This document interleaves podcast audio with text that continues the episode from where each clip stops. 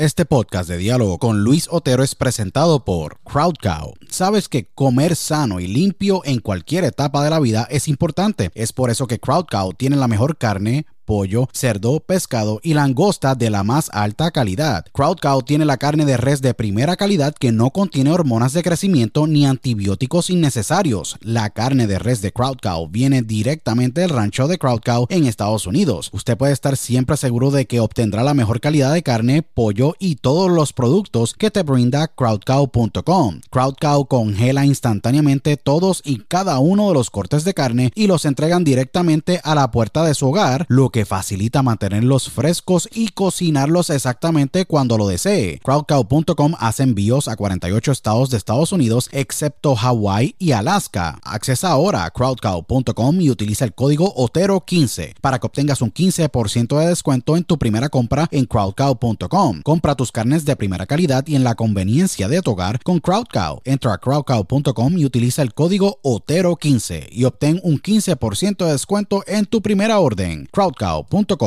si padeces de estrés, ansiedad y otras condiciones de salud, tu solución es ThoughtCloud. ThoughtCloud.net manufactura el mejor CBD y los mejores productos derivados del CBD. ThoughtCloud tiene el CBD Isolate, CBD Full Spectrum, CBD en cápsulas, CBD en cremas y lociones, CBD en vapes de muchos sabores y los mejores CBD pre-rolls del mercado en sus sabores de Orange Crush, Dragon Fruit, Blueberry Splash y Sour Apple. El CBD de ThoughtCloud es espectacular y buenísimo, ya que tiene tremendos beneficios. Es 100% orgánico, ayuda a mejorar la ansiedad, estrés, bajar la inflamación, dolores crónicos, ayuda a la concentración y otras condiciones de salud. Visita thoughtcloud.net ahora para que hagas tu compra y utilice el código Otero en tu checkout o entra a dialogoconotero.com y accesa el link de ThoughtCloud en nuestro portal para que obtengas un 15% de descuento. Se los digo, ThoughtCloud ha sido increíble para mí y sé que lo será para ti. Nuevamente, accesa a thoughtcloud.net y utiliza el código Otero cuando vayas a hacer tu checkout para que obtengas un 15% de descuento en tu compra. thoughtcloud.net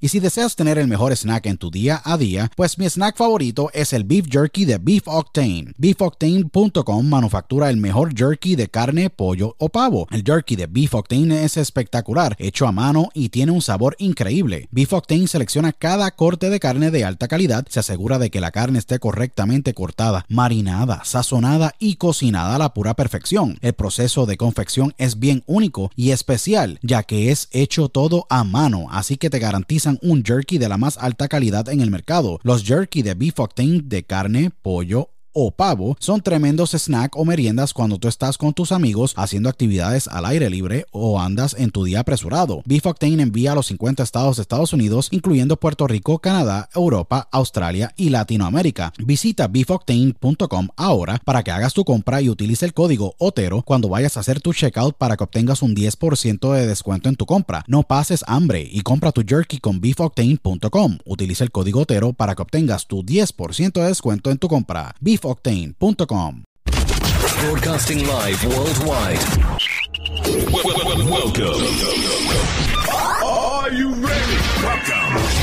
Señoras y señores, welcome. A Diálogo con Luis Otero.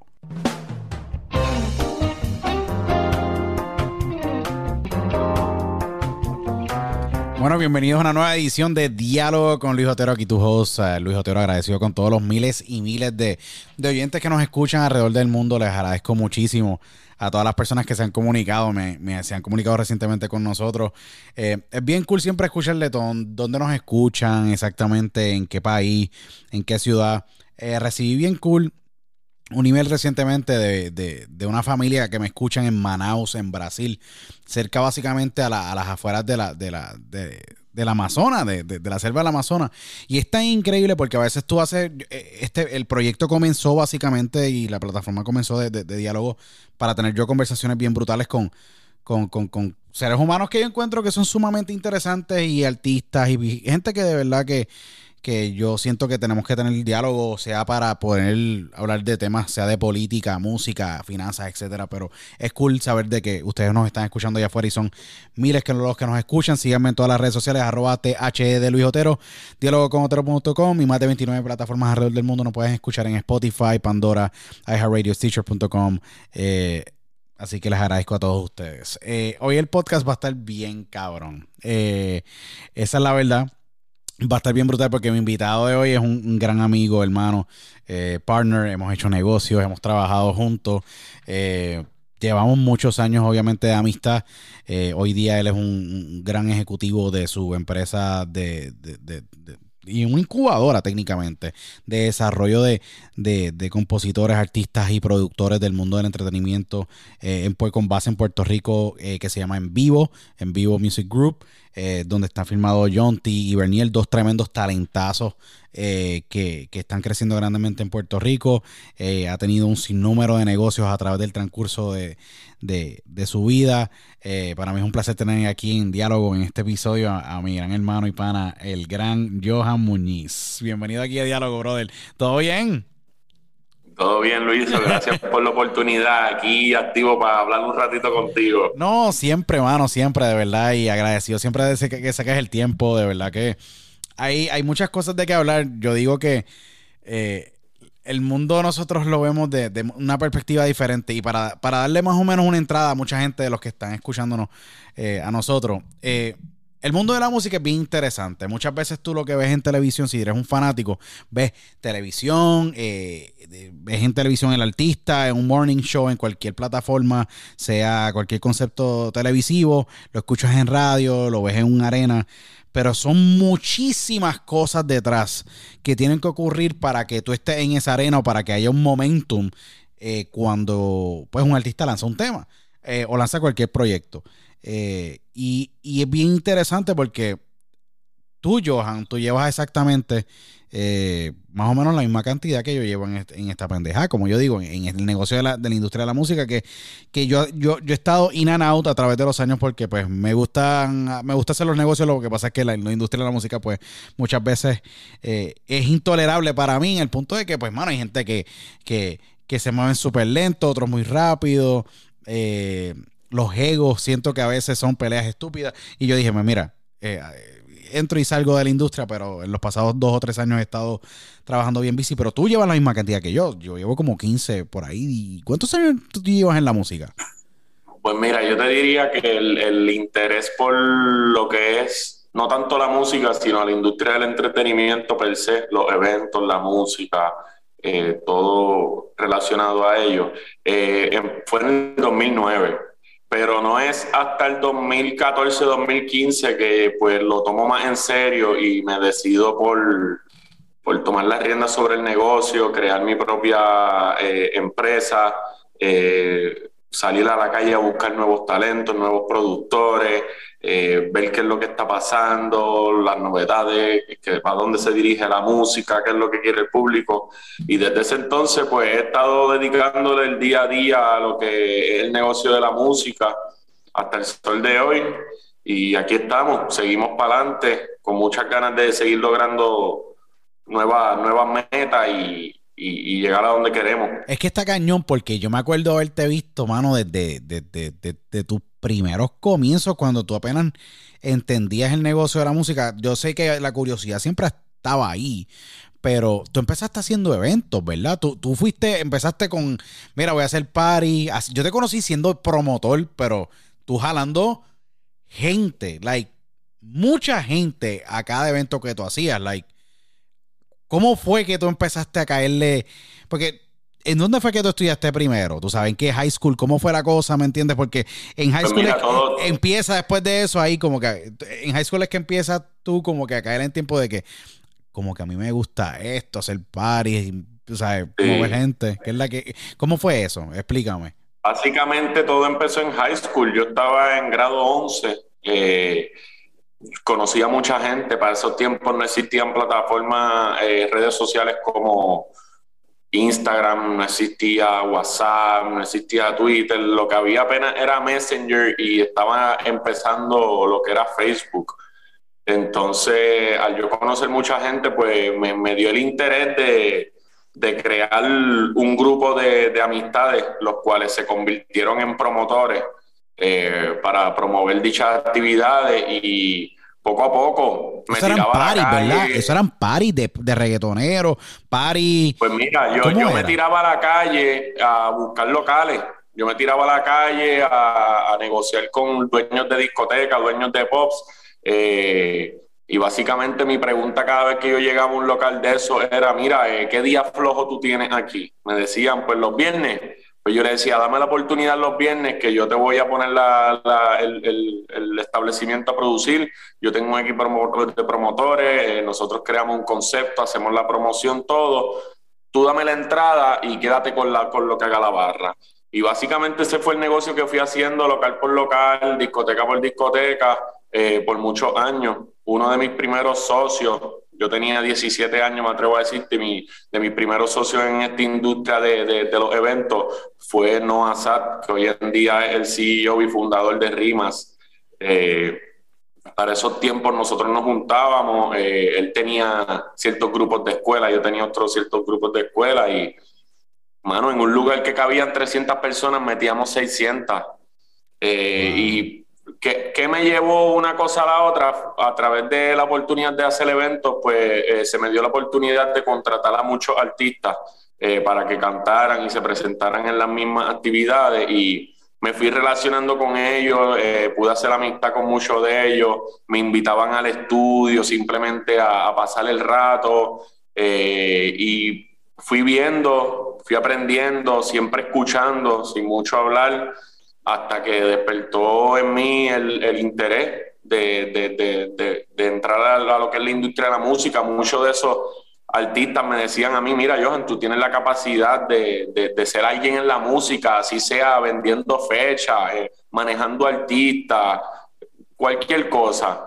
Y varios de esos artistas en esos momentos, eh, no voy a mencionar el nombre por no comprometerlos, me dieron la oportunidad de yo ser el booking de ellos ya que yo tenía el, en mis manos, tenía la producción de eventos, ellos mismos me decían, mira, eh, méteme en esos paris a cantar, consígueme fecha, y me, me, dieron, me dieron la confianza y la oportunidad de yo ser quien eh, le, consiga esos paris, y por mucho tiempo buqueé un sinnúmero de artistas que hoy en día te puedo decir Farruko, te puedo hablar de Tony Dice, te puedo hablar de Zion y Plan B, Trevor Clan, si sigo no termino. Todo, yo hice party con todos esos muchachos, me relacioné con todos ellos, le vendía fechas fuera del país también, hasta que poco a poco eh, llegué a, las manos del dúo Sami Falseto, que para esos tiempos, estamos hablando 2009-2010, eh, eh, ellos estaban lo que era empezando su carrera, y con ellos fue que básicamente empecé a, coger los estudios todos los días, eh, ya, ya me envolvía más en lo que era la creatividad de la música de ese dúo, me la pasaba para arriba y para abajo con ellos buscando oportunidades, juntándolos con otros artistas. Y en ese momento fue que dije, esto es lo que me gusta, esto es lo que yo quiero hacer toda mi vida y quiero vivir de esto. Es que está cabrón porque tú hablas de Noah. Esa relación, yo sé que es una relación bien personal que tú asesoras mucho porque el, el, tú y él hacer el partnership en aquel entonces eh, para poder promover, porque es algo tan básico como movilizar gente. Si uno. Y, y esto es para, va para todo el que nos está escuchando, y, esto es para todas las personas, todos los que son artistas, que nos escuchan miles de cantantes, ¿me entiendes? Y, gente que quiere, quiere cantar o quieren vivir del arte. Uno tiene que movilizarse. Eh, Johan en, en, su carrera, y no a un ejemplo, traer 600 personas, tú tienes que movilizar básicamente un montón de gente para poder tú tener paris, tener revenue en la, en la, puerta, poder hacer dinero en la barra, ¿sabes? Y poder semana tras semana empujar gente y crear una reputación para luego poder tú creer esa reputación y credibilidad para poder tú luego hacer un scale up y poder moverte a otros venues, porque como promotor tú trabajas un viernes, puedes hacer buen dinero un viernes porque se movió bien la puerta, pero tú necesitas tener un sábado y un domingo o un jueves. Claro. Que, que, que eso es brutal. ¿Qué pasa? Esa fue tu entrada. Tu entrada fue básicamente la parte más compleja, que es conseguir fechas, trabajar con promotores, eh, crear demanda en el mercado, porque el mercado es tan competitivo y esto es, horrible, como yo le digo a la gente. La gente no entiende, si vamos a hablar de, mercados competitivos, que allá afuera están los mercados retail del detal, el mercado, ¿me entiendes?, de la bolsa de valores, está el mercado automotriz, el mercado de, las tiendas de, de, ropa, son mercados sumamente competitivos. Imagínense ustedes la cantidad de canciones y de temas y de artistas nuevos que salen todas las semanas, todos los viernes. Y, tú sabes, tú entender de que, de que básicamente that's the best, that, that's, that is the business. Y, y tú trabajar en, en la parte de, de, eventos y poder combinarlo y entender esta otra parte cuando entraste con Sammy Falseto tuvo que haber sido bien eye-opening porque son dos mundos diferentes y operan muy diferentes. ¿Cómo, cómo fue que tú te adaptaste definitivamente, y definitivamente son mundos completamente distintos eh, y complejos a la vez. Eh, es una industria que está bastante saturada, por lo menos en, en Puerto Rico. Demasiado. En donde estamos viviendo. Eh, pero poco a poco, poco a poco fui encajando, eh, aprendiendo y lo, hicimos. Y lo has hecho, que lo, lo más cabrón que lo, que lo, que lo, que lo has hecho.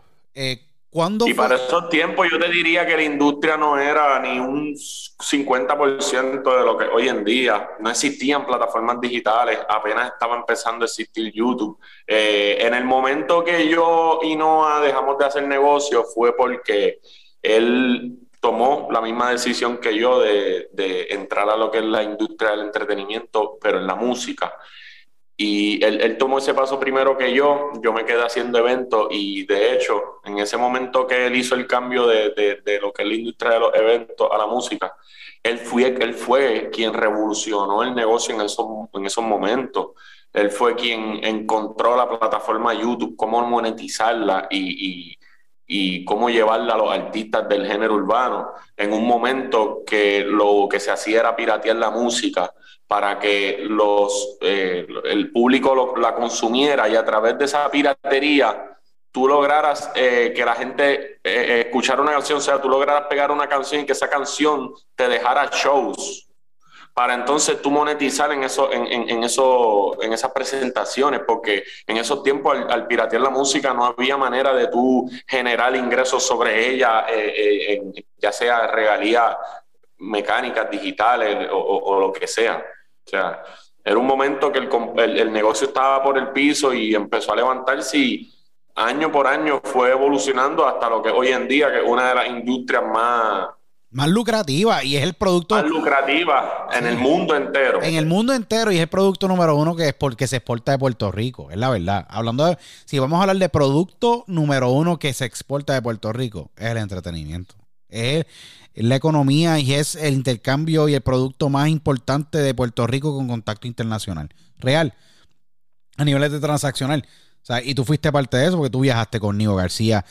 Es todo Estados Unidos. O sea, ustedes estaban moviendo miles de dólares. Todavía lo siguen haciendo eh, fuera del país, trayendo al país. O que es un, es, un, es un mercado sumamente lucrativo a niveles para Puerto Rico y cualquier país. Eh, a niveles de arte, porque es este dinero limpio que te entra eh, al país y a niveles de desarrollo económico, yo miro la parte del entretenimiento sumamente importante. Si tú lo miras a ver a nivel de desarrollo económico, lo necesitas utilizar muchísimo para poder traer un ripple effect en otras industrias, sean eh, restaurantes, you know, restaurant hospitality, hotels, ¿me entiendes? Y todo este tipo de otros ripple effect que el entretenimiento trae, eh, ese tráfico que es necesario, que en Puerto Rico siempre ha estado presente, yo creo que en la cultura para poder llevar esa experiencia de, de, fanático o experiencia, ¿me entiendes? De, de, de tú poderla disfrutar, disfrutar un, un, venue en, en, Puerto Rico, porque Puerto Rico, si la gente no sabe, Puerto Rico es el país por milla cuadrada con más venues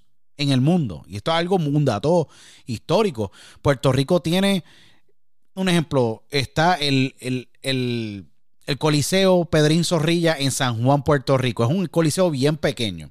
Al lado tú tienes el estadio Irán Bithorn, que es el estadio donde juegan eh, el equipo de los Cangrejeros de Santurce, que es un equipo muy famoso de béisbol en Puerto Rico. Y luego tú tienes el Coliseo Roberto Clemente. Luego, menos de 5 millas, tienes el Coliseo. Eh, el Coliseo de Puerto Rico.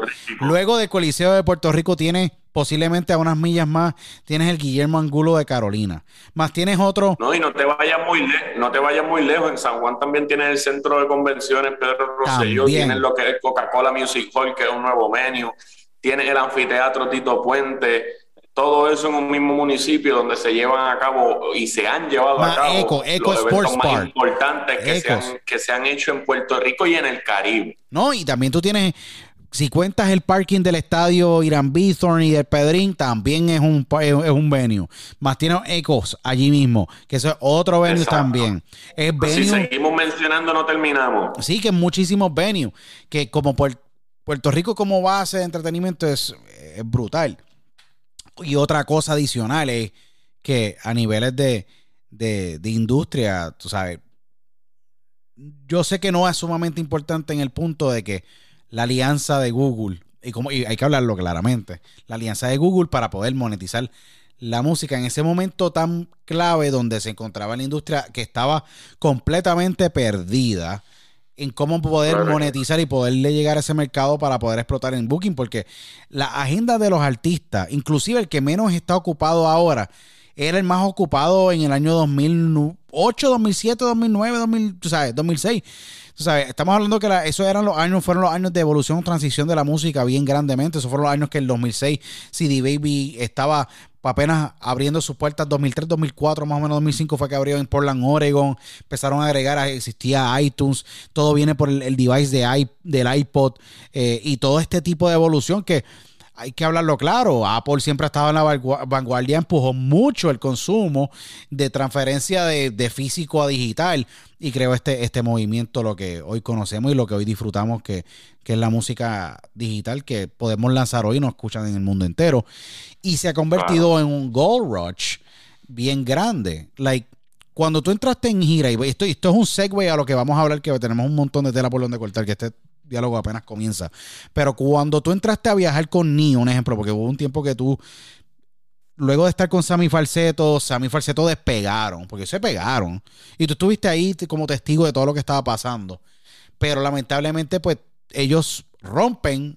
Yo digo, en el mejor momento, cuando no tenían que romper, pero hay muchas historias detrás de, de esa ruptura que yo he escuchado de muchísimas personas. ¿Qué pasa después de ahí? ¿Para dónde tú te diriges? Porque tú, pues después de eso, tú empezaste la transición de Sammy Falseto a Nio eh, pasaron varios años y yo fui cogiendo calles, eh, trabajé con otras personas, eh, estuve un año fuera de la industria por una operación que yo tuve de un tumor que me salió, eso me tuvo fuera un año de todo. pero al pasar los años luego de eso, que caí en las manos de Nio y déjame contarte cómo sucedió eso. Eh, mi relación con Nio no empezó por trabajo. Yo en ese momento tenía unas tiendas de celulares acá en Puerto Rico, se llamaba SmartFix Solutions, unas tiendas de reparación, venta, compra de teléfono. Él un día llegó a mi tienda por recomendación de, de, otros artistas que, que, también eran clientes míos. Y desde ese entonces se, no, no, hicimos una amistad eh, bastante sólida en la cual pues nos empezamos a juntar, nos pasamos juntos todos los días, eh, ya ahí yo pues lo acompañaba todo el tiempo a los estudios, estaba pendiente a lo que estaba pasando en su carrera y cómo podía, podía ayudarlo, hasta que me dio la oportunidad de entrar a su equipo de trabajo y básicamente eso sucedió un día que yo estuve hablando con él. Obviamente estamos hablando de hace cinco años atrás, Nio García no es lo que es hoy en día. Eh, para esos tiempos estábamos pasando por un proceso bastante difícil. Eh, la industria, tú sabes que es un, negocio bastante competitivo en donde en el cual pues estábamos buscando la manera de, posicionarnos. Y un día estábamos sentados en las escaleras de Flow Music, el, el estudio de DJ Nelson en Carolina, y yo veo que la agenda de booking, o sea, la agenda de presentaciones de él, pues estaba vacía. Estaba vacía. Y, yo le, y, yo le dije en ese momento a Nio, mira, eh, dame la oportunidad de, tratar de, llenar este calendario poco a poco. Yo pienso que soy la persona que puede ayudarte y no tan solo esperar a que el teléfono suene para alguien que quiera contratarte, sino yo voy a salir a la calle a que la gente te contrate. Y así fue. Eh, en ese mismo momento yo me empecé a contactar con muchos amigos promotores que tenía, pues por, por los años que trabajé en la industria de los eventos. Eh, empecé a contactarme con dueños de discotecas, todo el mundo, hasta que eh, pues poco a poco logramos eh, cuadrar varias presentaciones. Si un fin de semana no aparecía una presentación, pues porque no, no había espacio o nadie llamaba para contratar, pues yo mismo producía ese evento. Yo mismo, yo mismo eh, eh, buqueaba el lugar, yo mismo creaba el concepto, yo mismo le ponía precio a la entrada y yo le decía, Nio, no hay para este fin de semana, pero yo lo hice. Y básicamente nos fue tan bien que en, cuestión de meses eh, él lanzó la canción de Te Boté, que eso fue un hit mundial de, de me atrevo a decirte, de las top 10 canciones de la última década en la, en la, en la música urbana fácilmente. Y pues eh, ya, ya en ese momento se empezaron a abrir muchas puertas, eh, empezaron a aparecer oportunidades fuera de Puerto Rico, Latinoamérica, Europa. Y pues ahí fue el comienzo de todo. Ahí fue que básicamente yo empecé a coger calle en, lo que es la música. Eh, empecé a cuadrar mis primeras presentaciones fuera de Puerto Rico, eh, me, conecté con eh, promotores en Nueva York, Nueva Jersey, Connecticut, Los Ángeles, Miami, Orlando, olvídate, un sinnúmero de ciudades en las que fuimos poco a poco visitando. Durante el transcurso de todo eso, pues mi, mi relación con, con Nio, tanto de negocio como de amistad, pues fue, fue floreciendo y hasta el sol de hoy Hoy en día, en el presente, pues lamentablemente no, no formo parte de su equipo de trabajo de por sí directamente, pero seguimos teniendo una, una, una amistad muy bonita. Eh, cada vez que, que, él piensa que yo lo puedo ayudar en algo de su negocio, no duda en llamarme, yo le doy los mejores consejos, siempre estoy ahí para él. Y su equipo de trabajo hoy en día se compone de personas que llegaron ahí por mí.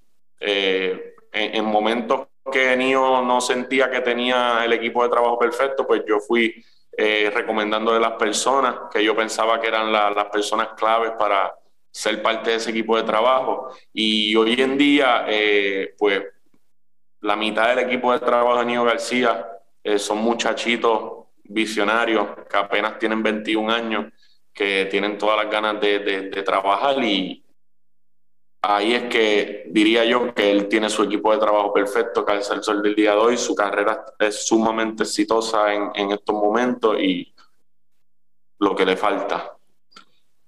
Es que está eh, la historia completa de cómo tú llegas a trabajar con él es brutal, pero hay que resaltar bien claramente algo que yo le, explico a mucha gente que es muy importante tener y esto es una cualidad que no todo el mundo tiene. Y si usted no la tiene, yo creo que debería trabajar y tratar de desarrollarla lo más que pueda porque yo creo que esto es clave para el que usted tenga éxito en lo que usted quiera hacer, en lo que usted vaya a lograr en la vida. Tú ver una agenda vacía, para muchos es como que ya no hay trabajo Posiblemente esa es la mentalidad 90%. Y un critical thinker, que esto es la parte bien eh, psicológica e importante y neurológica que a mí me gusta hablar. Un critical thinker mira esa agenda y dice, ahí yo lo que veo es oportunidad. Porque yo no tengo... Así lo, así lo vi yo. Y yo tengo un canvas blanco completo que si yo quiero básicamente dibujar o desarrollar lo que sea o crear un revenue stream de dinero para poder yo reinvertírselo a la carrera, porque en aquel entonces no había tanto dinero corriendo como ahora.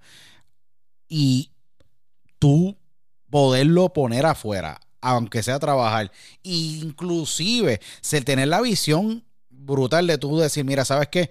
No tengo nada el fin de semana, usualmente dice, mira, no tenemos nada este fin de semana, mano, descansa, nos vamos el fin de semana que viene. Tú decís, ¿sabes qué? No, olvídate, yo voy a coger la puerta en cualquier sitio, un 229 para aquellos tiempos, un ejemplo, eh, algo así, un club bien brutal y tú decís, sabes que cogí la noche y vámonos, vamos 50-50 en la puerta. Ese tipo de visión de tú pensar completamente fuera de lo que usualmente cualquier persona te diferencia completamente del promedio y te, te pones fuera del promedio. You're not an average guy. Yo siempre lo he sabido, ¿me entiendes? Eh, que tú no eres un average guy, pero ese tipo de creatividad de poder crear negocio, eso es sumamente transferible a cualquier otra cosa que tú lo has podido hacer.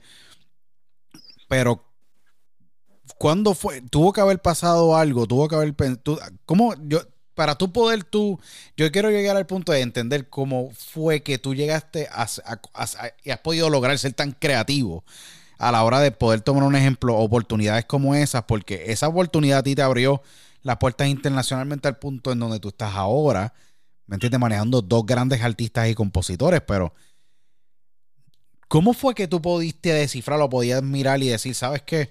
Eh, me voy a mover de esta manera, voy a tocar esta puerta. Eh, ¿Tú tenías un plan mentalmente estructurado de cómo lo ibas a hacer?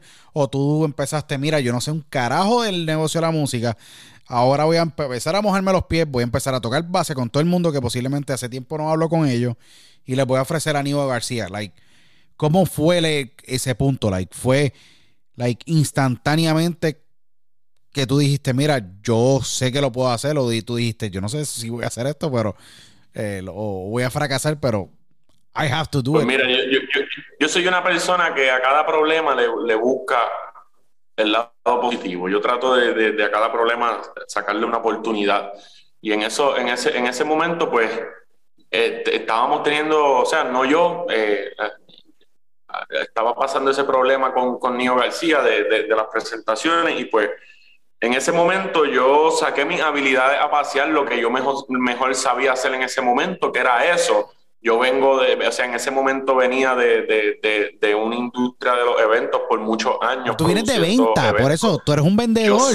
Tú eres vendedor, tú vendías celulares, tú vendías servicios de reparación. Por eso que cuando tú miras a ver es como que tú estabas vendiendo otro tipo de producto. Like, that's, that's, that's the thing.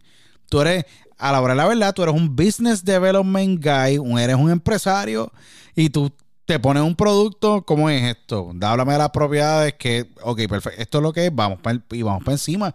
Y eso fue lo que pasó. Te dieron un producto probado que no tenía básicamente nadie que le, que le estuviera dedicando el tiempo, porque yo creo que la proactividad, y aquí es que está una de las claves más importantes, yo creo que, que existe en la, en la vida de cualquier empresario exitoso, es ser proactivo.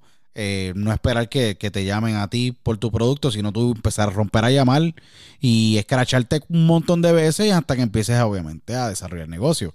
¿Me entiendes? Como yo digo, toma mucho tiempo desarrollar confianza. O sea, usualmente te demora siete llamadas telefónicas o interacciones para tú poder desarrollar por lo menos un canal de comunicación. Luego 12 llamadas para tú poder desarrollar un canal sólido de poder de cambiar la información y luego de eso ya tú estás en la, en la llamada 18, estás cerrando negocio. Pero toma tiempo y es un arte y toma paciencia. Y es bien difícil porque nada es instantáneo. Por más instantáneo que parezca de que aparezca un artista firmando un contrato, mire, ese contrato se demora lo posiblemente un año y medio en negociar. Es bien complejo y lo, lo, hemos experimentado tú y yo haciendo negocios recientemente y podemos hablar de eso también un poco más adelante porque es de loco. ¿Me entiendes? Muchas veces los procesos que uno atraviesa, pero eh, eh, está definitivamente brutal, de verdad. Cuando tú abres en vivo, Group, porque sales de, trabajar con Nio y, dices, ¿sabes qué? Ya yo entiendo que el negocio es que yo tengo que tener control sobre los catálogos, tengo que tener eh, una estructura, porque tú no eres cantante, tú no eres compositor, pero tú eres un visionario y conoces la estructura del negocio. y dices, mira, ¿sabes qué? voy a abrir en vivo Group, en vivo Group hace eventos, porque empieza como promotora, y claro. tú conviertes la empresa y haces un arm completo de música, que ese va a ser el arm de más grande crecimiento a niveles de, de, revenue para la empresa, eh, con tus dos artistas estrellas, John T. Bernier, pero... ¿Cuál ¿Cuándo fue que tú, te, tú realizaste? ¿En qué momento? ¿Dónde tú estabas? En, si te puedes acordar, ¿cuándo fue ese momento en que tú dijiste, sabes que yo tengo que ser disquero, yo tengo que, yo tengo que ser una empresa y tengo que controlar y poder crear catálogo? Porque de tú ser un road manager y de tú estarle haciendo booking, a tú meterte en el brete de manejar artistas, invertir, ver si le gana, mercadear, eh, para correr booking, o sea, estar hasta las tantas de la noche, es un brete muy diferente y de ocho varas mucho más eh, profundas que, que, ser un booking. ¿Cuándo fue que se ocurrió y cuándo fue que tú dijiste, esto es lo que voy a hacer? Pues mira, en ese, en ese momento que yo estaba ya trabajando con Nio García, ya yo sentía que yo estaba enamorado de la industria. O sea, eh, era algo que, que, que, me llenaba tanto. Eh, levantarme todos los días a, realizar la tarea que, hubiera que realizar para que el proyecto fluyera, que en ese momento yo, yo pensé y dije, bueno, ya yo he trabajado con varios artistas, eh, he visto cómo es cada negocio eh, detrás de cada artista, que en ese momento dije, yo quiero tener mi propio producto, pero yo no quiero trabajar con alguien que ya esté pegado. Y en ese momento yo creé mi empresa En Vivo Music, que es una rama de lo que es En Vivo Group, que también hace eventos, con el propósito de desarrollar nuevos talentos.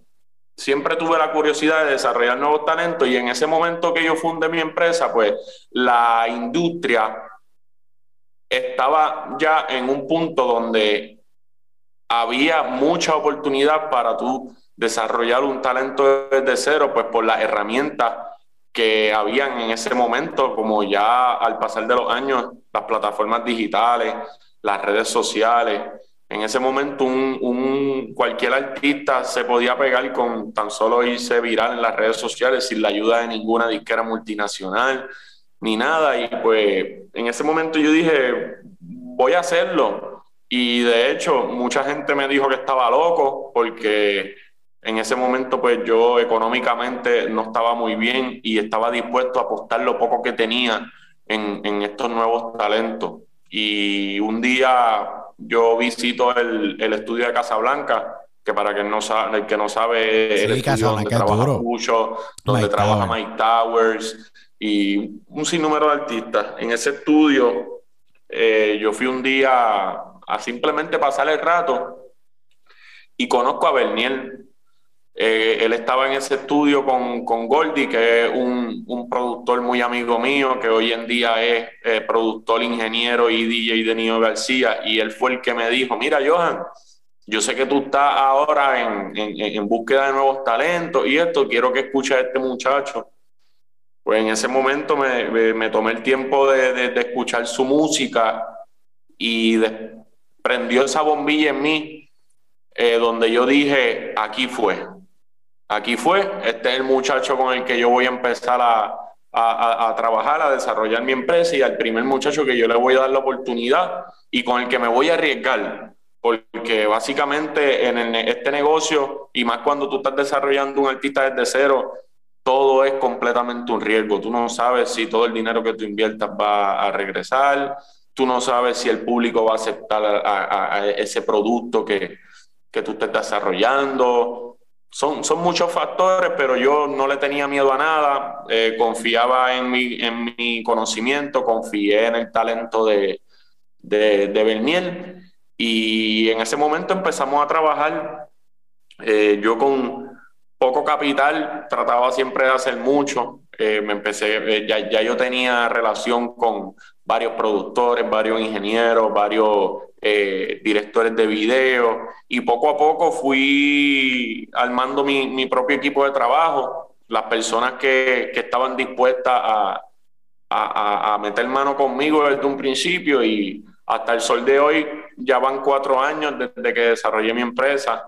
Eh, básicamente puedo decir que he desarrollado dos talentos increíbles, lo que son Berniel y Yonti, eh, que todavía les falta mucho, eh, falta mucho por trabajar, falta mucho porque ellos se desarrollen y, y, a dónde van a llegar.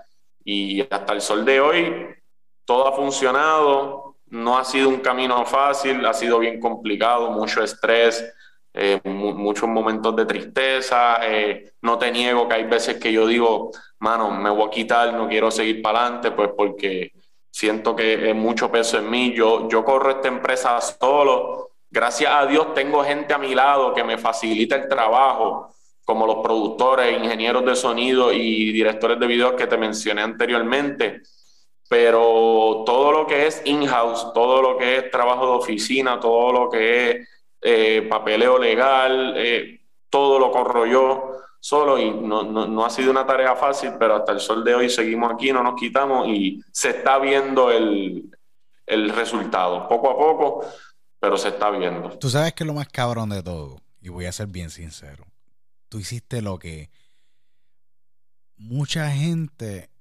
duda en hacer, y yo creo que es una decisión sumamente fácil en tomar, pero muchos no tienen la valentía de hacerlo y es y es una y es una y una decisión que yo creo que es una decisión bien personal y una conversación porque es una es una es una inversión y, y tú tienes que entrar en una conversación personal tú y es de verdad voy a apostar a mí y voy a invertir lo único que tengo económicamente sean 5 mil, 10 mil, 15 mil, lo que fuera.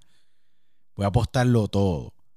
Voy a firmar un artista y voy a construir este artista desde cero. Cuando yo no tengo nada y posiblemente tú no estabas en el mejor momento emocionalmente, te decides tirarte y lanzarte, apostar a ti en el negocio más riesgoso del fucking mundo, que es la música. Porque el negocio de la música es el negocio más riesgoso firma a Bernier y eres tan salvaje que lo posiciona con técnicamente casi nada. Firma a Yonti en el proceso también, más adelante, en el mismo proceso, porque tú, estás ahí a Pulmón Records, firmas a Yonti, sacas material, le metes billetes también. Y me acuerdo muy bien que tuvimos conversaciones en ese tiempo y, lo, y, lo, y hago el disclosure aquí, conversaciones de, mano, tú sabes, estoy bien apretado, no sé qué hacer. Situaciones bien que en la cual tú, yo no, se notaba el estrés. Yo se notaba el estrés bien fuerte. Y yo decía, wow, mano, en verdad, tú sabes, no te quites. Y decía, es que no podía con el, no puedo con el estrés. Y era bien difícil escucharte. Y logras también pegar y poner a sonar la Yonti. Y lo logras llevar a otro nivel ahora recientemente. Y llevas a Berniel a otro nivel ahora también, con otros temas que están saliendo que están brutales, porque tienes un montón de temas. Más adicional está un remix que está sonando duro, mi bebé, que está bien pegado en Puerto Rico también.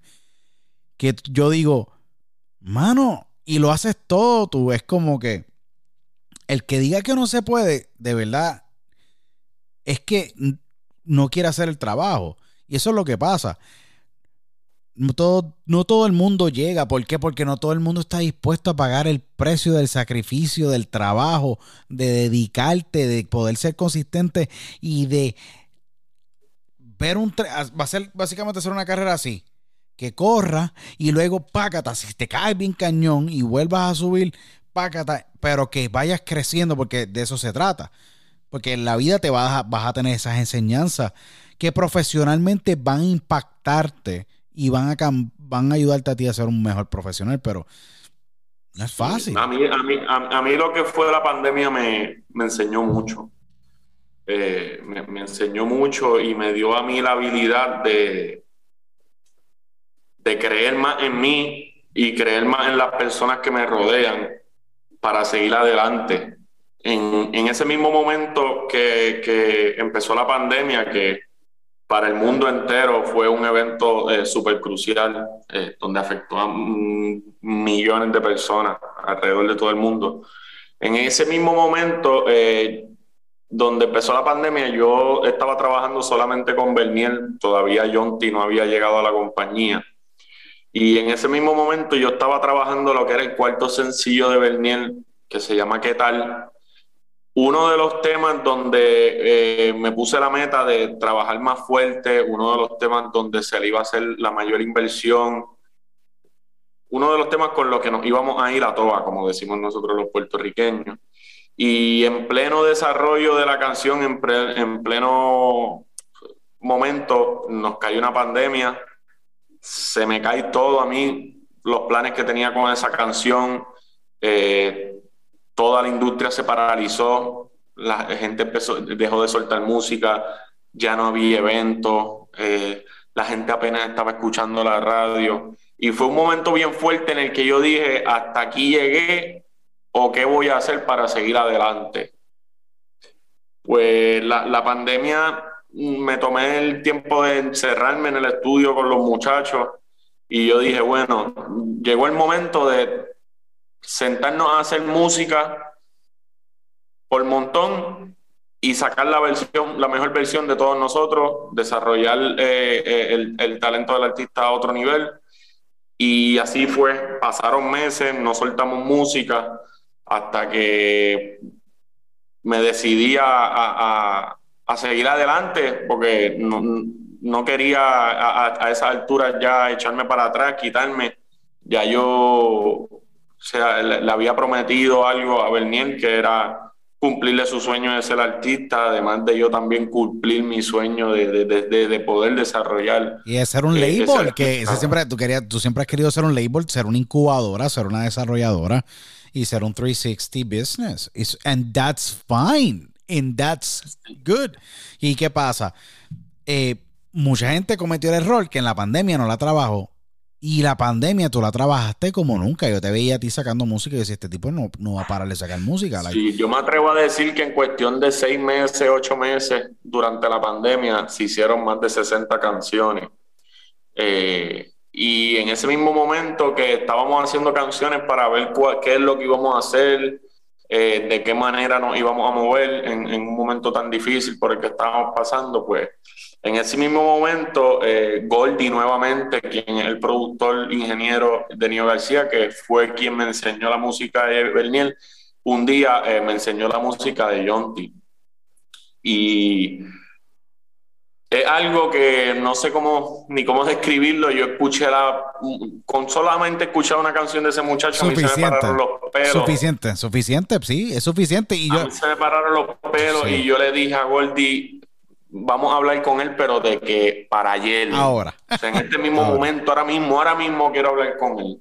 En un momento donde apenas yo estaba en frustración, corto de capital para poder trabajar y tantas cosas que estaban pasando, pero mi, mi visión y mis ganas de, de seguir adelante nunca, nunca se cayeron. Y pues me eché otra carga encima porque básicamente eh, ya el proyecto de Berniel era una carga bien fuerte para mí. Eh, eh, es un negocio sumamente serio, el, cual yo no puedo jugar con el futuro de, de, ninguno de estos muchachos. O sea, ellos están trabajando para ser alguien en la vida y, yo, y ellos dependen mucho de mí. So, yo, yo más que nadie necesito estar ahí para ellos, con la mente clara y, y, con, y con, más ganas que nunca para, para echar adelante. Y yo lo que hice fue básicamente cuando lo conocí a él, eh, ya, eh, ya ellos se conocían por las redes sociales, nunca se habían conocido en persona, lo que es John T. Berniel. Lo junté en una canción que se llama Kendall Remix. Eh, el video musical de esa canción lo tuvimos que hacer en una playa escondida de Río Grande, donde nadie nos pudiera ver, porque si la policía nos ubicaba en ese lugar, violando las órdenes de la orden ejecutiva que hizo el gobernador por lo de la pandemia, nos buscábamos un lío. So, hicimos el video musical, sacamos esa canción y gracias a Dios la reacción del público y de las personas que me conocen fue, wow, Johan, este, tienes en tus manos dos grandes superestrellas, dos chamaquitos súper talentosos, versátiles, diferentes a, a, todo lo que está pasando y en ese momento, pues me empezaron a brillar los ojos nuevamente eh, por lo que es el negocio, nacieron más ganas en mí y hasta el sol de hoy, pues poco a poco hemos seguido subiendo escalón por escalón, eh, trabajando poco a poco, sin mirar para el lado lo que está haciendo aquel, lo que está haciendo el otro. vamos en, en, una misma dirección todos juntos y vamos a lograrlo. Y hasta el sol de hoy, pues gracias a Dios, hace cinco o seis meses, cuando ya la pandemia empezó a, a, ponerse todo en su lugar, eh, mano, recibí las mejores llamadas que he podido recibir en los últimos tiempos de disqueras como Warner Music, Interscope, Sony Music, Universal, Duars Entertainment, IMM 360, grandes, o sea, grandes compañías en lo que es la industria de, la música. Esos son nombres de y en ese, en ese momento fue que yo dije, algo estoy haciendo bien tanto yo como mis muchachos, como mis artistas, para que estas personas estén sacando de su tiempo para ofrecernos una, hacer una sociedad para trabajar y llevar la carrera de esos dos artistas a otro nivel.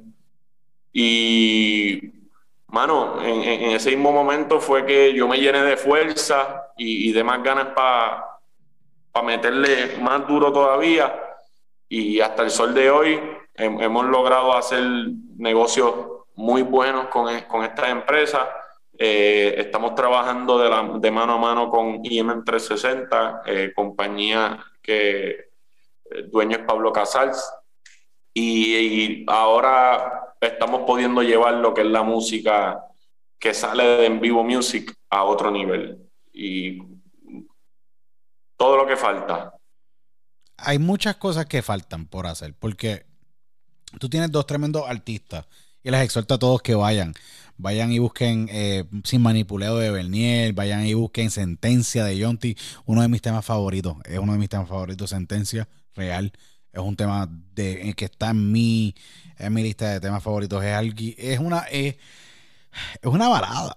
Es un tema, es como, un híbrido, Sentencia, ese tema de, de Yonti. Es un, fue algo tan diferente que cuando yo lo escuché vocalmente, puede su voz la pueden apreciar bien. So que escuchen ese tema, escuchen Sin Manipuleo de Berniel, escuchen un par de temas de Berniel bien brutal. Nada, busquen a Berniel y a Jonty en las plataformas digitales que van a encontrar un ah, sinnúmero de canciones que todas de son. temas brutales, sí, no, por ley, de verdad. Es palo. No, hay palos brutales. Ya tú tienes estos dos artistas, de verdad. Estás creando catálogos. Sabes que el trend recientemente, no sé si tú sabes, y esto es lo, yo creo que los que nos estén escuchando de la industria que, que no sepan lo que está pasando están, ¿sabes? Tienen que ponerse al día. Pero eh, todo el, hay mucha venta grande de catálogo. Ha habido durante la pandemia, yo creo que una de las oportunidades más grandes, eh, había largas y por haber, había y por haber debido al consumo tan alto de contenido que Wall Street, la bolsa de valores, Wall Street y todas estas compañías grandes y estos eh, hedge funds y fondos y, private equity companies y, investment firms dijeron, mira, ¿sabes qué? Vamos a empezar a adquirir catálogo. Y han habido unas transacciones salvajes. O sea, que crear catálogo es, un, es, algo sumamente, sumamente importante. Eh, claro, ahora mismo uno de los enfoques dentro de mi empresa con mis dos artistas eh, pues además de hacer música a ellos como, como, artistas, intérpretes y compositores, pues eh, estoy buscando oportunidades eh, fuera de lo que es su carrera como artista, eh, componiéndole canciones pues a otros artistas de mayor reconocimiento, para de esa manera crear catálogo, como tú bien dices, Luiso, pues para diversificarnos en, lo más que podamos y, tratar de cubrir todas las áreas y que se aparezcan nuevas oportunidades y de esa manera nos, nos ha ido muy bien. Hemos tenido la oportunidad de trabajar con sin número de artistas bien reconocidos, disqueras multinacionales de, nombres muy famosos eh, que nos han invitado a campamentos de, de composición, tanto a Yonti como a Berniel, y poco a poco hemos logrado posicionar sus composiciones y, la mayoría de esa música al sol de hoy todavía no ha salido, pero en su momento va a salir y se van a dar cuenta que además de, del talento que tienen como intérpretes, eh, como cantantes, también tienen un, muy buena... Eh, o sea, tienen mucho talento en, cuanto a, a, componer se trata. No, eh, definitivamente. Y para darle datos a la gente, y estos son datos posiblemente que serán nuevos para ti, pero tú sabes que hemos tenido estas conversaciones. Yo que estoy bien inmerso en, el mundo de, de, los negocios, me encanta entender exactamente la lógica, la estructuración y lo que está pasando en esta parte del negocio, ya que estoy todo todos los días metido en Wall Street, me encanta Wall Street, tengo muchas inversiones en Wall Street, me va bien en Wall Street, eh, manejo mi portfolio allá y tengo obviamente un, un número de, de, personas que pues con la cual trabajo en Wall Street y en la industria de la música, para que sepan, recientemente los dos gigantes en adquisiciones que se han hecho sentir en la pandemia son eh, la empresa de Larry Mestel, del famoso ejecutivo de la industria, Primary Wave, y la eh, empresa de Merck Mercuritis, Hypnosis Song Funds, son los dos investments y management funds que han abierto los bolsillos de verdad y han comprado catálogos salvajes a precios ridículos, pero son catálogos grandísimos porque compraron los copyrights y los income streams de los catálogos de Neil Young, una leyenda de la música. Lindsey Buckingham de Fleetwood Mac, la famosa eh, banda de rock Fleetwood Mac. Y si no se enteró, Shakira también vendió todos sus derechos también desde de, su música. El ejecutivo y fundador de Interscope, el gran Jimmy Iovine, también por ahí para abajo vendió también todos sus derechos por casi más de un billón de dólares. Estamos hablando, tengo entendido que fue cerca del billón de dólares a un billón de dólares que le dieron a él por sus derechos. No sé cuánto Shakira tuvo que haber pedido, pero tuvo que haber recibido una cantidad y una cifra ridícula. ¿Sabe? Y esto ha continuado y ha continuado y ha continuado que a niveles de para usted artista, label, estructure y tenga su papelería y sus catálogos bien registrados a niveles de sus sociedades con las cuales usted esté, si usted con CISAC, BMI, ASCAP o la sociedad en su país, eh, que en Chile ustedes tienen, que me escuchan mucho ahí en Chile, ustedes tienen su sociedad, tengan su sociedad más adicional, sus copyrights y su registro para que tengan su, o sea, tienen que tener todo más adicional sus digitales, promuevan su música, trabajen, o sea, a niveles de overall todo, los catálogos tienen muchísimo valor. ¿Qué pasa? Si tú te conviertes en un artista grande, como un Nio García, que recientemente saca un tema AM producido por Goldie y llama con un tema remix con un Balvin y un Bonnie, ¿me entiendes? Un Bad Bunny que está haciendo un millón o tres millones de streams diarios a largo plazo con el valor de un catálogo y una marca como un artista así, ¿me entiendes? El valor del catálogo es impresionante. Porque ya tú le sacaste el dinero, eh, tú le sacaste ya el dinero, posiblemente ya en streams en master. O so que todo lo que te está entrando es icing on the crop. Como, ¿sabes? como yo le digo, es icing on the cake. Fácil, dinero fácil porque se crea parte de un revenue stream residual. Y tú haces un leverage de ese, de esa entrada de capital, más adicional lo nuevo, más adicional lo que tú quieras montarle dentro de ese paquete de ese deal y tú lo puedes vender por tus 50, 60, 70, 80, 90 millones de pesos y empiezas desde cero tu carrera ya con una marca, ¿me entiendes? Y sigues sacando música y posiblemente te financias posiblemente lo que tú quieras hacer. Eso que a niveles de negocio, it's just a smart move. Igual que cuando yo, eh, Noah, quien fue tu partner, empieza Rima, es lo que tiene Rima. Rimas tiene un catálogo, o vamos a ser bien sinceros, si vamos a llevar el catálogo de rima a evaluación actualmente, actualmente contra el catálogo de rima, si hay que hacerle una oferta para poder adquirirlo, hay que por lo menos ponerle en la mesa al least 400 millones de pesos. Y cuidado. Más o menos. Tiene que ser, y tiene que, tiene que ser un número alto, ¿por qué? Porque tú tener un revenue stream y un cult following como lo tiene el conejo, eh, a niveles de tráfico constante dentro de su plataforma. Yo me imagino que el conejo tiene every single minute en su Spotify for Artists, que lo puede entrar él en su celular. Fácilmente cada minuto, yo me atrevo a decir 700 mil personas escuchando su, su Spotify, o sea, su Spotify. Un millón. ¿Sabes? Ese tipo de revenue stream contra tu catálogo independiente de manera completamente independiente, sin influencia de una eh, multinacional, siendo dueño de tu catálogo. Like, loco, tú tienes ese asset haciendo dinero, tú puedes tirar lo que te dé la gana contra tu catálogo, líneas de crédito contra tu catálogo, y tú puedes montar todas las compañías que te dé la gana y hacer hasta un financiamiento, como yo le digo a la gente, de su lifestyle, con la entrada económica de su catálogo, sin tener que tocar otras cosas. Pero eso es una de las cosas que le falta a mucha gente en la industria. La, eh, básicamente la educación financiera, el saber entender por qué hacer las cosas, cómo manejarse, cómo trabajar la parte tributaria, cómo trabajar la parte de inversiones, porque todos los artistas hablan no de que las multinacionales, Johan, las multinacionales son sumamente grandes, que siempre están exprimiendo al artista y todo lo demás, ¿verdad? Y yo digo, bueno, ellos tienen su sistema, ellos tienen su modo de operar y tienen su business model que le trabaja a ellos y así es que ellos trabajan, ¿verdad? Pero, si, el ah. pero si el artista quisiera tener una, una silla en la mesa o saber lo que está pasando con sus catálogos, váyanse a la bolsa de valores en vez de estar gastando en prendas o en estar gastando en carros, como yo siempre digo, vayan y cómprese 55 mil dólares o 100 mil dólares en acciones en, la, en, Warner Music, en Warner Music Group.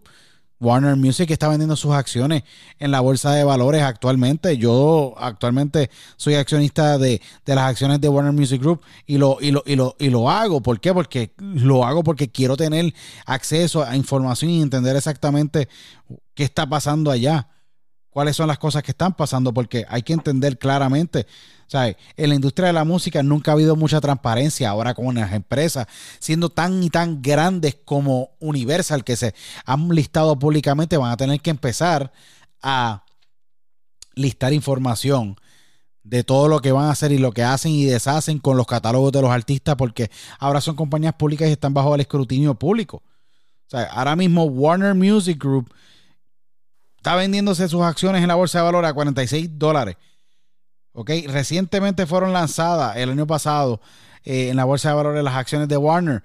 Y como yo digo, si se quieren, si quieren estar en la mesa, mira, mírenlo de esa manera. Conviértese en inversionista y metan mano porque eh, a la hora de la verdad, eh, is the only way. So que hay muchas cosas ocurriendo en el mundo de la música tú sabes, desde la venta de catálogos hasta las multinacionales, porque en esa misma línea digo lo siguiente. Universal también es otra gran empresa que está en el shuffle de adquiriendo catálogos. Ha hecho dos de las adquisiciones más impresionantes, Johan. Y lo digo para los oyentes también, que me fui en este rant aquí, pero lo digo. Muy impresionante. Universal adquiere el catálogo del famoso artista Bob Dylan por 400 millones de pesos. ¿Ok? 400 millones de dólares, o sea, US dollars, 400 millones de dólares. Y adquieren el catálogo de Daddy Yankee. Ustedes se acuerdan de esa famosa noticia hace varios meses atrás. Adquieren el catálogo de Daddy Yankee por más de 300 y pico de millones de dólares. So que si vamos a hablar. dinero. Eso es muchísimo dinero. Y estos son. Yo que haciendo cálculos y por información que, yo traté de, obtener para poder, pues, mira, entender dónde es que está ese por, por información. Y, y me entiendes, son mucho dinero. ¿Qué pasa? Ahí tú, Universal hace esas dos movidas para demostrar de que ellos pueden también ser contendientes, como todas las multinacionales van a ser contendientes. La pregunta es qué artista va a vender su catálogo y qué artista no va a vender su catálogo. ¿Me entiendes? Y yo creo que el que trabaja bien su catálogo y el que crea catálogo y el que conoce su negocio y sabe cómo ponerle a trabajar su catálogo es el que a la larga va a poder tener esa en la mesa esa oportunidad para poder monetizar ese catálogo como se tiene que hacer. Y, y, lo, que le digo, controlen lo más que puedan. No cedan tanto su, su por ciento. Si no tienen que, que eh, firmar por, con una multinacional y lo pueden hacer independiente, háganlo. Toma tiempo, sí toma tiempo, pero lancen música consistentemente. Miren el artista Ross, el gran artista americano de hip hop, Ross. Cantante americano, gran cantante de hip hop, el tipo le mete, buen productor El tipo hace todo él.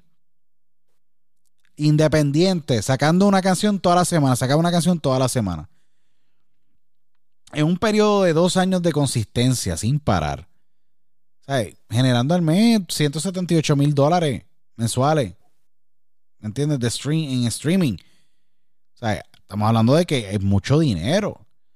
Independiente. Y el que pasa, tener ese control y tener ese tipo de, eh, de negocio independiente, él no se lo debe a ninguna multinacional muy lucrativo. Porque él está recibiendo todo ese dinero ahora. Imagínense cuando él decida vender el catálogo, si él quiere vender su catálogo. Eso es mucho dinero. es. como Elvis Presley. Elvis Presley genera 38 millones muertos todos los años. Bob Marley genera 40 y pico de millones, 50 y pico de millones, si no me equivoco, todos los años. Michael Jackson. Michael Jackson genera 170 y pico de millones, tú sabes, al año en derecho. O sea, una cosa impresionante, ¿me entiendes? Que ese es el negocio, el negocio de catálogo es importante y ahí es que viene la, la estructural esa parte, ¿me entiendes? Yo sí, yo no sé, yo no conozco mucho esa, de esa área más o menos, pero tú sabes que yo me, conozco esa área, pero sí, yo conozco bastante. Conozco bastante, de, conozco muchísimo esta área, pero eh, es, interesante por donde está la, por donde va la industria. Yo creo que la organización va a ser la clave. So que es bien importante estar bien organizado en todo, porque si tú no corres el bookkeeping correcto en la industria, en, tu disquera o en tu carrera o lo que sea, no vas a tener break. Fracasa. Fracasas completamente. Y yo creo que yo lo digo y te lo he dicho a ti muchas veces y se lo digo muchas, se lo he dicho a muchos artistas que he tenido la oportunidad de dialogar con ellos y productores y profesionales.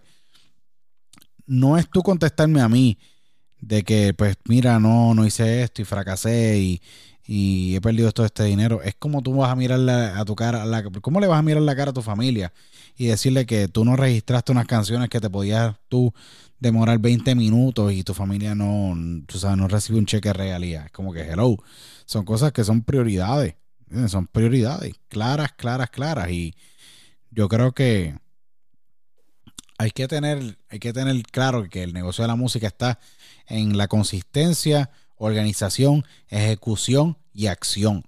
Punto. Y ese es el plan, como yo digo, y entendimiento. Lo más importante tienes que entender el negocio, definitivamente.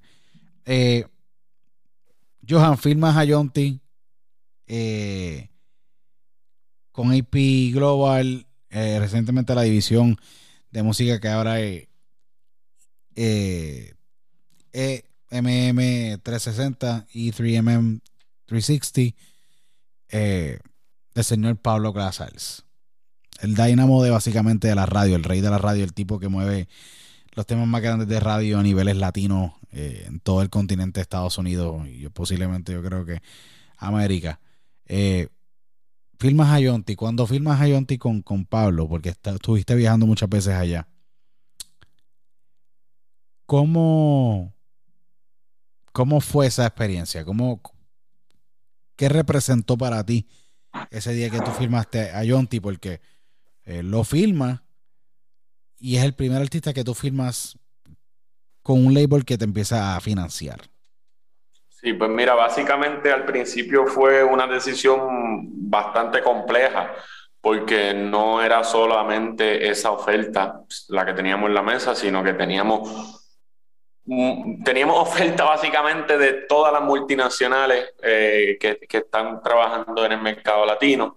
Y poco a poco fuimos evaluando cada una de ellas y viendo qué es lo que nos ofrecían. Y pues luego de varios meses de negociación, porque fueron meses, esto no fue una decisión que se tomó de la noche a la mañana, eh, optamos por asociarnos eh, con Pablo Casal, su empresa IM360 Global Music, y de verdad que desde ese momento, pues, eh, para mí, tanto para John y todo el equipo de trabajo, ha sido una experiencia increíble el nosotros de la noche a la mañana poder trabajar básicamente de la manera que nos dé la gana y podamos llevar a cabo cada, cada proyecto, cada cosa que nos venga a la mente que cuando estábamos trabajando independientemente, pues no se podía. A veces teníamos la idea de producir un video de tal manera, pues que nos, nos podía costar hasta 50 mil dólares y pues obviamente es algo que se salía de presupuesto.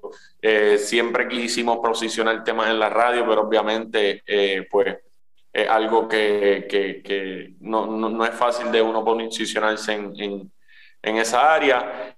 Y ahora, gracias a Pablo Casal, su compañía y Pilo Music M360, pues tenemos en nuestras manos la, la, o sea, la, la habilidad de, de poder desarrollar cualquier idea o cualquier cosa creativa que nos venga a la mente. Y hasta el sol de hoy es lo que hemos ido haciendo. Estamos poco a poco llevando cada cosa del negocio a otro nivel, tanto lo visual como la producción, como la promoción, el mercadeo, todo. Y pues es la manera de poder llevar este proyecto de Yonti a otro nivel y tanto como el de Bernier que en, estos momentos pues estamos también eh, cerrando otro negocio de asociación eh, con, con, una disquera multinacional para poder también eh, llevar ese proyecto a otro nivel y entonces posicionar a estos dos muchachos en los cuales desde hace años, desde el momento que los conocí, he creído en ellos y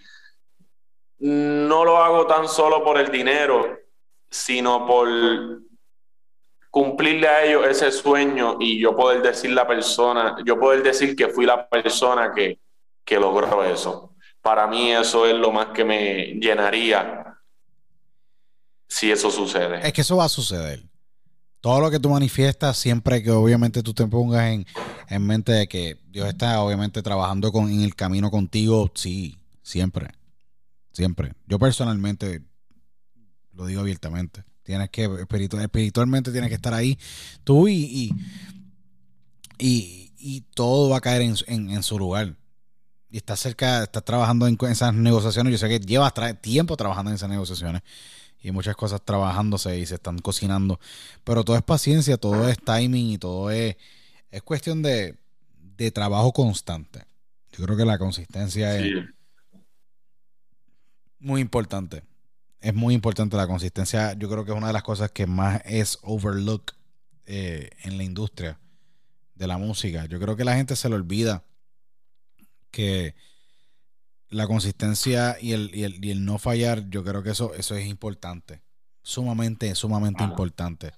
Dame, dame 10 segundos. ¿Podemos hacer una parada un momento? Seguro. Rápido, rápido.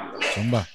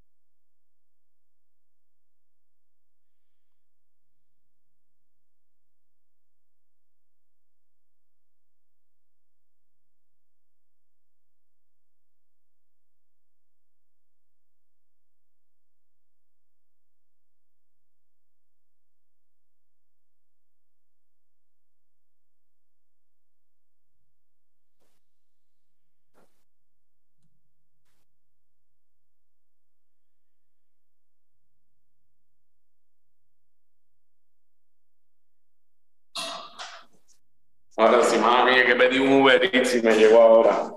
A fuego, papi, tranquilo. Churri, churri, churri. De McDonald's, estoy antojado de nuggets. Ah, diablo. A fuego. Pero seguimos.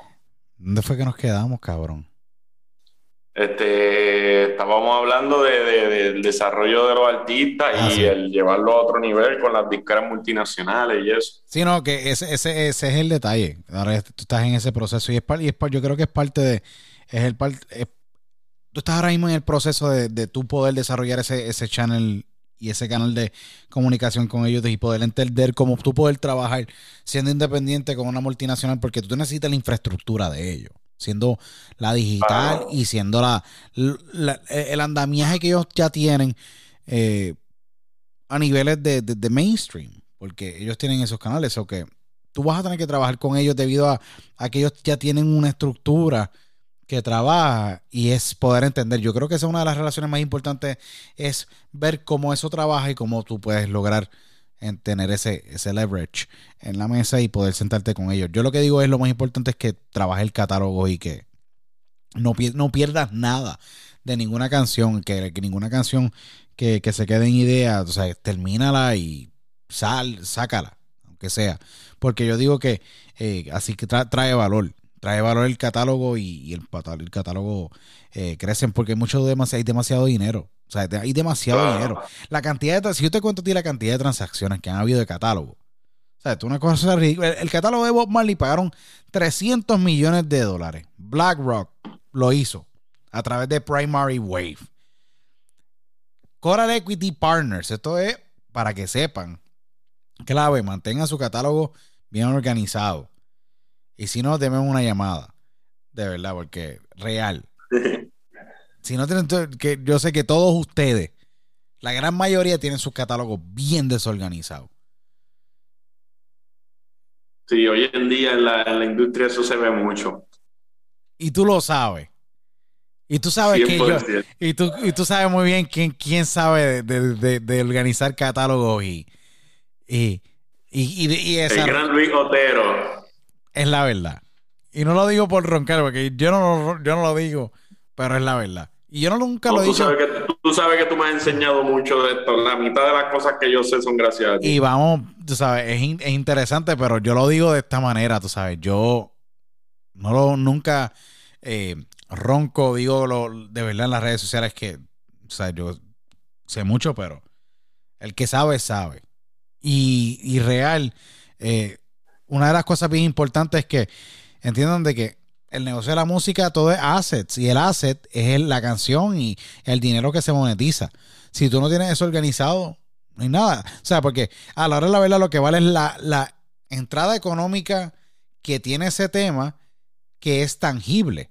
Porque vamos a ser bien sinceros, ¿qué adicional tú puedes monetizar adicional de tu catálogo de música? Si tú eres un músico y tú eres un artista. Tu imagen ¿Me entiendes? Que es la parte más valiosa. Por eso es que es importante trabajar una, imagen muy buena para poder monetizarla. ¿Me entiendes? Claro. Para, ¿qué pasa? Si tú no trabajas y no tienes tu catálogo de audio bien organizado y tu imagen bien organizada, no vas a poder monetizar y capitalizar bien tu, tu negocio. Eso que es bien importante tener esa parte. Sí, no, definitivamente. Definitivamente. Van de la mano y te lo digo, hay mucho, mucho, muchísimo dinero envuelto, muchísimo dinero y lo que digo es que eh, es clave. 100%. Es clave, definitivamente. Mira, ¿qué podemos esperar de, de, de Jonty y Bernier en estos meses? Mi bebé está afuera con Bernier, con un par de eh, gente. Eh, nosotros, estamos, nosotros estamos enfocados en darle al público música diferente, música de la que no están acostumbrados a escuchar. Eh, los dos son artistas sumamente alternativos, pero siempre eh, representando lo que es eh, la música urbana. O sea, nosotros podemos hacer un rock, podemos hacer un tema de música electrónica, podemos hacer una bachata, pero siempre vamos a tratar de incorporarla a lo que es la música urbana, porque es el género en el que estamos trabajando y en el que queremos básicamente posicionarnos. Eh, pero van a haber muchas, muchas colaboraciones de ambos artistas, tanto como compositor como artista, o sea, eh, varias colaboraciones. Y de En Vivo Music van, pueden seguir esperando muchas cosas también. Eh, seguimos desarrollando nuevos talentos, seguimos en la búsqueda de próximas superestrellas y, y, próximamente vamos a estar empezando a trabajar también lo que son productores, productores de la nueva generación, para no tan solo encerrarnos en lo que es eh, los cantantes, los compositores, sino también darle oportunidades a nuevos productores a, que hagan su catálogo, posicionen sus su proyectos y puedan también llegar a colaborar con grandes artistas. Es que hay muchas cosas, hay muchas cosas que van a ocurrir en los próximos meses y yo creo que eh, el futuro se ve bien brillante. Eh, todo se trata de consistencia y, mano, salud mental, mantener la salud mental bien clara. Sobre todo. Sí, salud mental muy importante en este proceso de la música. La música, tú entras a cualquier estudio, entras a cualquier sitio, es como entrar a una pelea de boxeo. Coge, empieza a coger desde las miradas, empiezan los puños, pa, pum, pum, pum, pum bien al garete. Porque eh, eh, es así, una industria bien competitiva, mucha testosterona, mucho ego. Y, mano, no sé, de verdad. Yo digo que la música tiene que ser bien, tiene que fluir, de verdad. La música es un negocio bien complejo, un negocio bien competitivo, no es para todo el mundo, pero yo siempre lo veo como una bendición. Yo he visto muy de cerca cómo la, la música le ha cambiado la vida a muchas personas de, de un día para otro.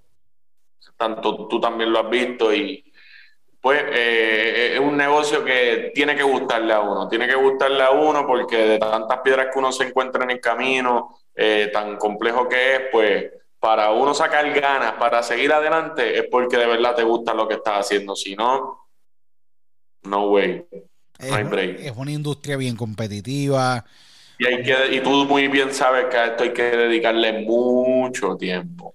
Les voy a solamente dar un, les voy a dar un dato.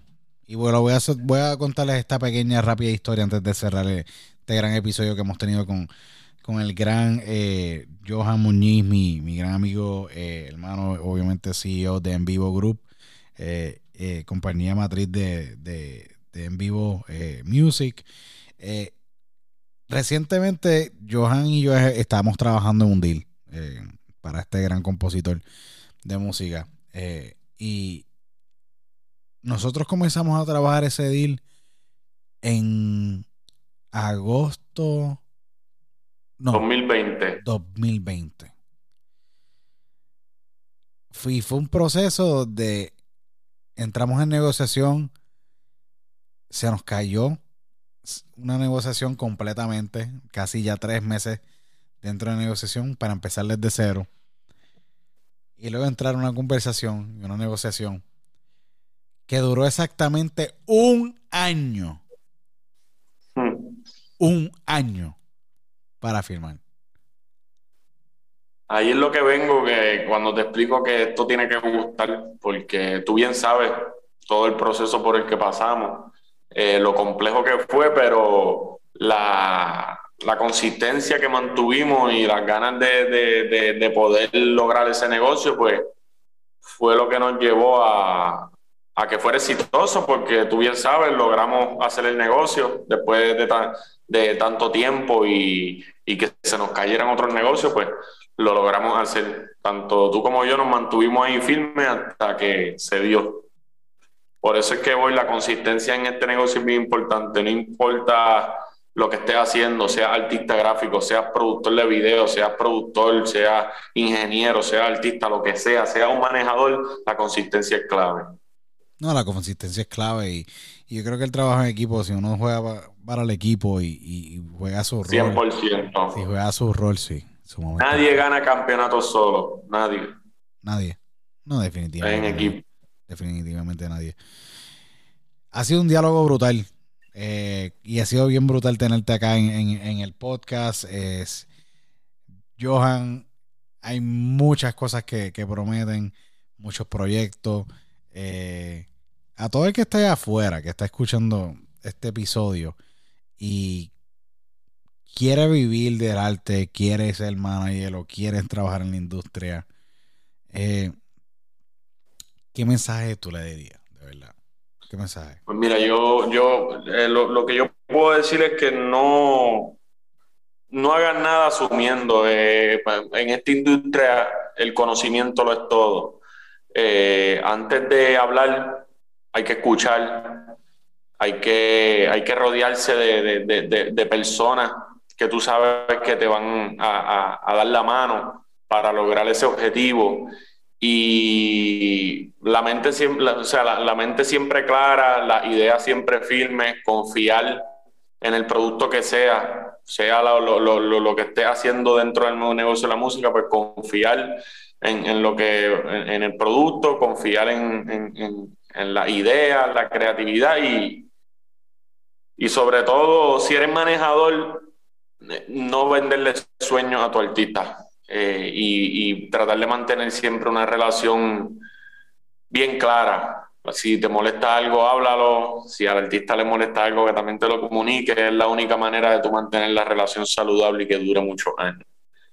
Pero definitivamente un negocio que eh, el bizcocho es bien grande, hay puertas las puertas están abiertas para quien quiera entrar, siempre y cuando sepa hacer las cosas bien eh, y, tenga el conocimiento, porque sobre todo sin conocimiento en esta industria no va a lograr nada. Eh, eh, sí, es una industria bien compleja, de verdad. Una industria bien, bien compleja y hay que estar todo el tiempo educándose.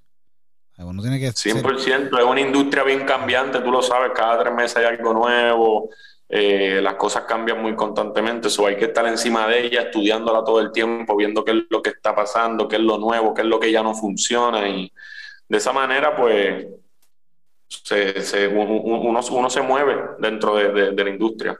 No, definitivamente. Y, otra cosa, no, no hay que ser el mejor para vivir de, la música.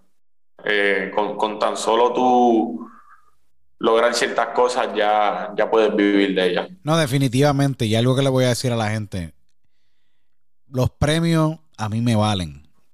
O sea, a cada persona tiene su prioridad. Para mí los premios, el mejor premio es que el público te apoye, escuche tu música y te haga... el mejor premio que puede tener un artista es que llene un estadio y haya 50 mil personas cantando su canción no, definitivamente. Ese, es el feeling más espectacular, poder hacer eso, lo que tú acabas de decir. Y, no tan solo esa parte, sino también eh, poder hacer una carrera. O sea, esto es un maratón, esto no, esto no, son dos yardas. O sea, esto es un maratón eh, de vida y hay muchos fracasos, hay muchas, hay muchas victorias. Las victorias uno las llora las, y, y, y, y se las sonríe, se las vive y los fracasos son grandes, o sea, esto es un maratón, ven preparado para resistencia, para tener la piel bien gruesa, para toparte con gente que ilegítima, legítima, buena, mala, eh, calle, no calle, educada, no educada, de todo, o sea, es un mundo muy diverso, eh, esto es cutthroat, eh, muchos no, pocos sí, y todo se trata de ser persistente y consistente y tener buena resistencia. Eso que es una de las cosas que... Así mismo. Así que... Y sobre todo mantener una buena relación con las personas que trabajas porque es una industria donde te cortas las patas con uno, te las cortas con todo el mundo. No, definitivo, definitivo. Y eso estamos súper, sumamente claros. Eh, Johan, brother, ha sido un placer tenerte. Que esto se vuelva a repetir, que se hayan mil veces más. Gracias a ti por la oportunidad. Ojalá se repita en un futuro y estemos en donde queremos estar. No, es que vamos y, podamos hablar, y podamos hablar muchas cosas más. No, yo creo que vamos, y, esto es un, esto se lo digo a todo el mundo. Mira, eh, manifiestenlo con donde ustedes quieren llegar. Eh, escriban donde tú quieres llegar. Eh, crea tu plan. Eh, y, y hay un propósito en la vida. Cada persona tiene sus áreas donde se especializa, que le gusta, etcétera. Eh, enfócate en esa área y, sabes, double down, invierte en ti, ¿sabes? Y, trabaja fuerte, consistentemente, inteligentemente. Y indaga, sé curioso. Yo digo que la curiosidad es muy importante. Es muy importante escuchar, escuchar. Sí, no, escuchar y, y ser un buen estudiante de la vida y ser curioso.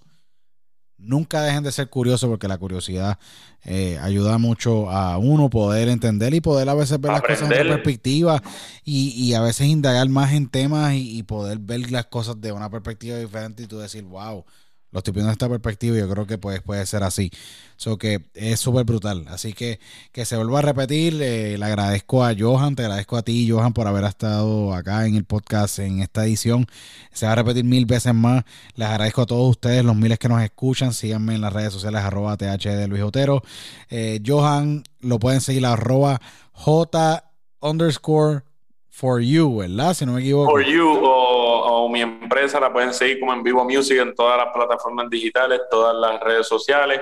Eh, pueden buscar la música de Yonti como J-O-O-N-T-I en todas las plataformas con dos O y Berniel Music eh, para que encuentren la música de Berniel igualmente en todas las plataformas digitales eh, y todas la, las redes sociales. Brutal, de verdad que sí.